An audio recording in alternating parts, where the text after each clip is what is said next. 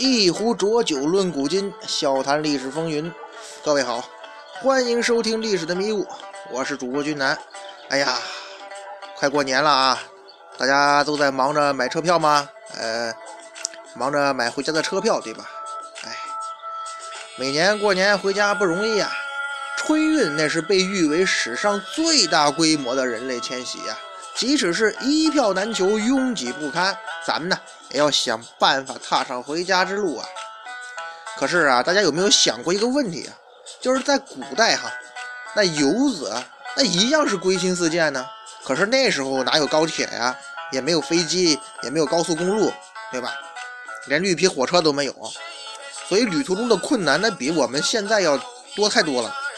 所以，我们今天呢，咱穿越一下，脑补一下啊，古代啊那些名士们啊回家的囧途之路，跟他们比比啊，也许就会觉得咱回家也不算太辛苦了，是吧？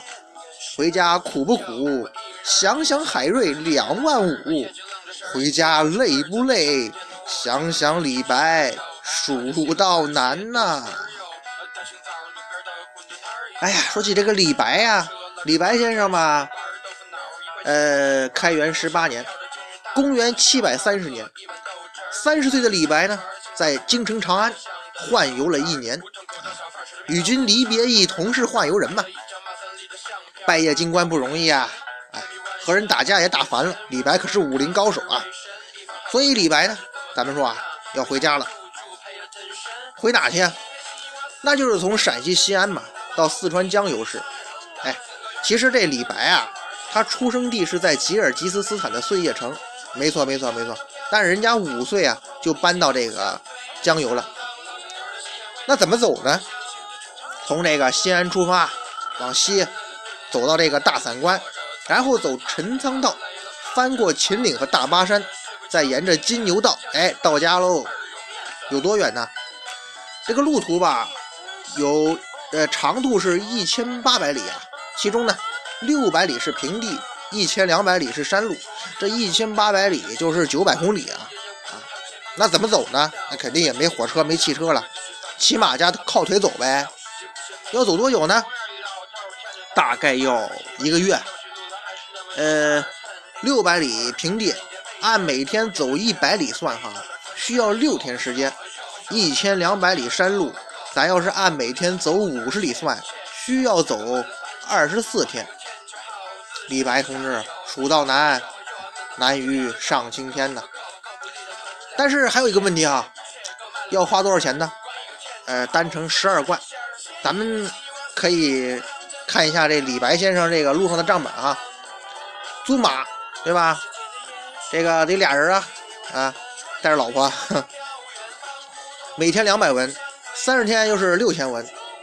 吃饭住宿每天两百文。三十天就是六，也是六千文，总计是一千两百文，啊，一一万两千文哈，那就是十二贯钱。十二贯钱是啥概念嘛？回家单程路费三万块人民币啊，来回路费六万块钱。哎，因为这个按这个一贯折合十担米，一担米折合八十五斤，一斤米折合三块钱计算啊，二十四贯折合今天的人民币啊。那就是六万一千块钱，所以这个李白先生这割肉啊，李白家是经商的嘛，李白家里头有钱，他啃老就行了，无所谓。所以他后来入这个翰林院编修的收入算啊，他回家一个路费啊，等于他三个多月工资。这低级公务员啊，大半年工大大半年工资那就白挣了。哎伤不起呀，伤不起！这低级公务员哈，当时啊，这个九品的这个教书郎每年的收入约折合是九万块钱，所以往返一次啊，要花掉八个月的工资。这这个李白啊，六品官衔啊，月俸是二点四贯，还有禄米呢九十五担，植田收入约一百四十四担米。还有立刻三百六十六十担米，按一贯钱换十担米算啊，年收入约八百八十七担米。按唐代每担米八十五斤计算，共计约七万五千四百斤啊，折合现在的米价呀，按三块钱一斤算吧。李白翰林院编修任上年薪约二十二点六二万，哎，二十多万，属于这公司中层吧，反正是。反正他回趟家就得花六万块钱。好，咱说完刘这个低级公务这个李白哈，哎，回家这个难度系数啊有四星啊，主要是因为什么呢？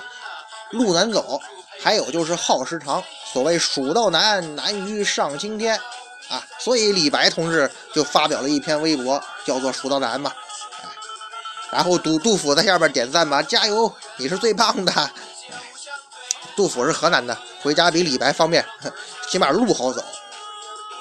所以说呀，哎呀，低级公务员要回趟家呀，得请领导批他三个月假，再支一年工资先。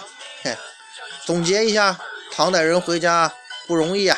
所以啊，穿越要谨慎，土豪加徒步爱好者那就随意喽。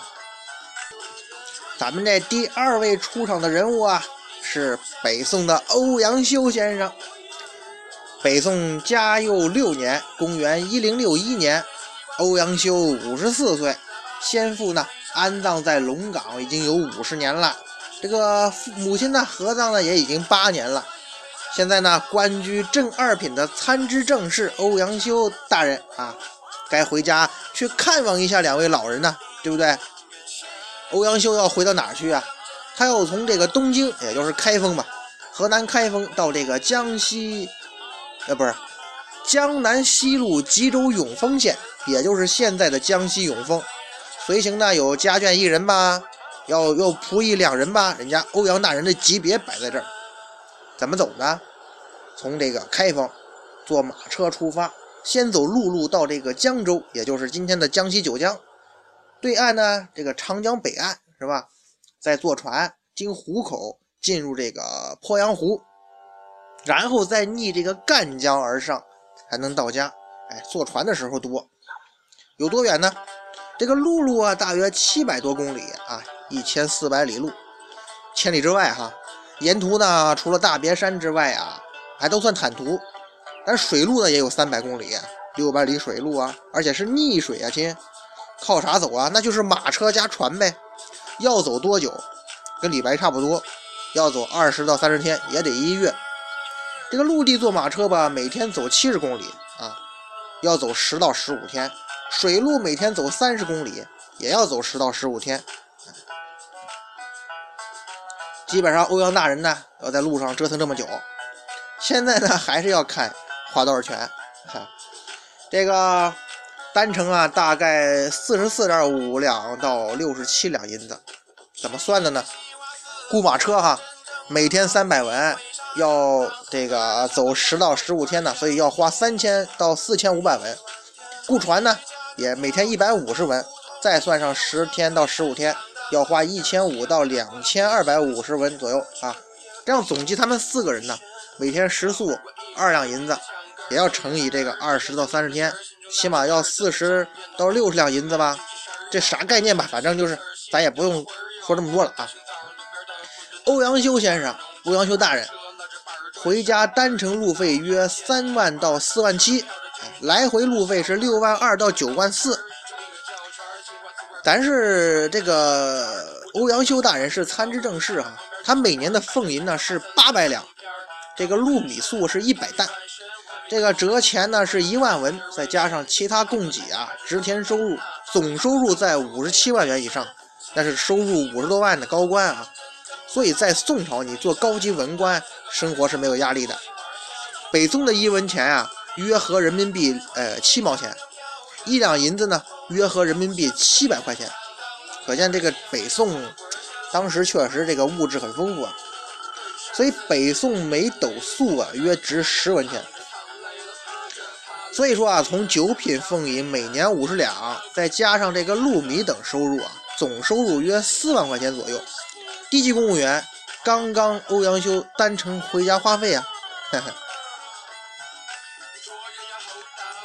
于是，这个欧阳先生发的这个微博应该是姐夫钱倒是无所谓啊，可花费时间太长，还是皇恩浩荡，准我三四个月的假吧。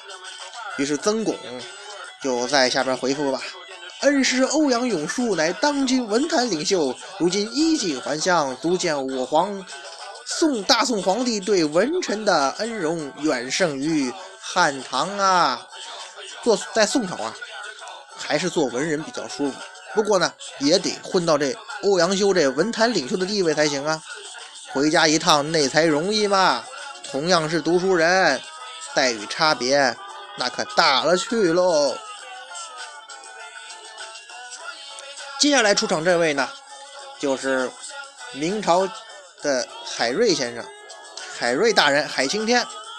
嘉靖四十五年（公元一五六六年腊月），嘉靖死在乾清宫，太子朱朱载后继位，下诏啊，谥户部主事海瑞于狱中。之前呢，这海瑞啊，因为抬着棺材跟嘉庆对骂，死磕啊。被关了局子，现在呢出狱了，那还不赶紧回家过年呢？回哪去啊？哎呦，这海海大人这家远啊，在广东的琼山，就是今天的海南海口。哎，怎么走啊？你得从北京坐马车出发，途经济南、徐州、合肥、南昌、赣州，哎，直达广东赣江湛江啊。然后呢，再换这个水路，从湛江坐船到海南。这有多远啊？哎呦！陆路呢八千多里呀，水路一百里，那可真的是远啊！靠啥走？老样子嘛，马车加船。要走多久啊？六十天俩月。这个明代啊，用这个马车车速啊，一个时辰呢啊，四十里，一天呢走四个时辰，每天能走一百六十里。而水路呢，湛江去海南就比较近了，一天的时间就足够了。所以这海大人要回家吧，要花多少钱呢？这单程要花二十四两银子。这个账是怎么算的呢？雇车船每天三百文，六十天是一一万八千文；食宿每天一百文，六十天是六千文，总计是两万四千文。一千文约等于一两银子。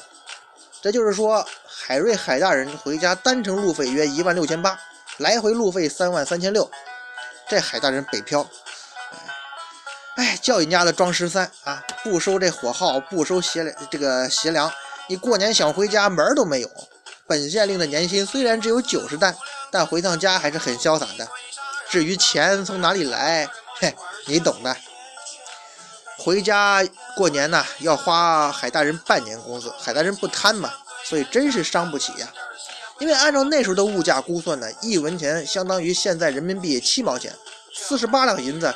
相当于一万六千八，户部主事是正六品，年薪一百七十八担，折合人民币三万块钱。年薪三万块钱啊！明朝做官真苦啊，跟农民工还不如呢。由于海大人呢，他为官又不取一文，年薪呢就勉强够家用，所以老妈过生日呢，他也不过是买了两斤肉。哎，可见呢，海大人当时啊也是月光一族啊。海大人的微博呢？只能是，看来过年是回不去了。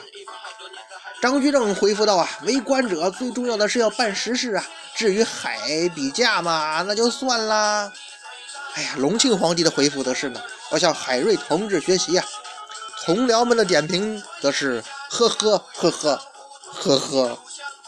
总结一下吧，明代官道呢贯通南北，只要有钱有时间，过年回家还是挺方便的。不过呢。公务员的待遇呢，确实超级低。像海大人这种清官呢，生无立锥之所，死无葬身之地呀。过年回家就别想了。海大人，您洗洗睡吧。哎呀，接下来这位出场的是铁齿铜牙纪晓岚纪大人。话说乾隆四十六年，公元一七八一年，纪晓岚五十七岁，《四库全书总目摘要》啊。初稿完成，有空回乡过年了吗？回哪去啊？纪晓岚哪儿啊？直隶河间府，也就是今天的河北献县，那就比较近了哈。怎么走啊？从北京顺城门出发，途经这个良乡涿州、新城县白沟、雄县任丘，最后抵达河间。有多远呢？全程的马车道四百二十里，二百多公里。靠啥走啊？那那没不用走水路了，主要是马车。清代的旱路啊，马车是主要的交通工具。要走多久呢？按照这个清代民用马车的车速啊，每天能走一百华里，减震太差点是吧？你走太快了，能把人给跌散架了，是不？所以纪大人大概要走六天一个周的时间就回家了。乾隆年间呢，大清律例啊，增加了一个忘亲的条款。什么叫忘亲呢？游荡他乡、远离父母、不知归养者。均属忘亲不孝之人，无论平民或官员，你要是不常回家看看，后果是非常严重的，要判罪哦。那姬大人回趟河间要花多少钱呢？单程六两，租车每天六百文，四天两千四百文，吃饭住宿每天一千两百文，四天四千八百文，一共花七千两百文。食宿丰俭由人嘛，厉行节约到底呀，啥概念吧？纪晓岚大人回家单程路费一千四百四十块钱，来回路费两千八百八十块钱。哎呀，这纪大人晚年做到礼部尚书，那是二品官员呐，修四库全书又有功，拿双份工资啊，年薪三百一十两加三百一十担米，十二两银子嘛，相当于纪大人每月工资六分之一呀。如果家乡离得近呢，回家一趟一两个月工资那基本够用啊，就这概念。乾隆朝啊，北京正常的年景啊，一担大米呢刚好是二两银子。清朝一担装米八十公斤，十二两银子啊能够买四百八十公斤大米。一公斤大米以现今物价六块钱计呢，四百八乘以六嘛，两千八百八十元。而且啊，京官吧另有赏赐，这个兵探镜啊，以及啊给人写墓志铭的稿费，这些收入呢都大于他的年薪。所以纪晓岚四十岁之前呢，最高做到福建学政兼翰林院侍读，六品官，年薪呢六十两加每年六十担米，月薪十五两左右啊。纪大人跟前面这些人比就比较幸福了。所以呢，纪大人的微博应该是衣锦不还乡，如锦衣夜行啊。各位同僚，且行且珍惜呀。乾隆回复道啊，朕以孝治国。季卿堪为表率，诸位爱卿谨记常回家看看，回家看看。哎，点评一下吧，离家近呢就是好，谁不想常回家看看呢？领导批假吧。总结一下，清代交通相对比较便利哈，只要有足够的假期，离家近的同学过年回家不是梦啦。回家不易，祝各位。一路顺风。